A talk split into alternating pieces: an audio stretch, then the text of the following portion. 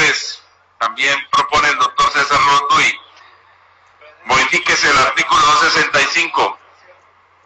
Artículo 265, vigencia y derogatoria.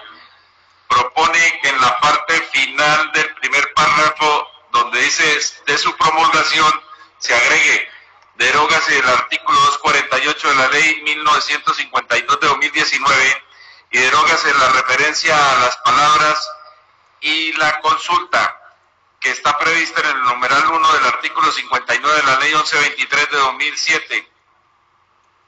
Parágrafo primero, eh, a continuación como viene en la ponencia y luego parágrafo primero, el artículo 1 de la presente ley relativo a las funciones jurisdiccionales entrará a regir a partir de su promulgación. Parágrafo 2. El artículo 7 de la presente ley entrará a regir 30 meses después de su promulgación.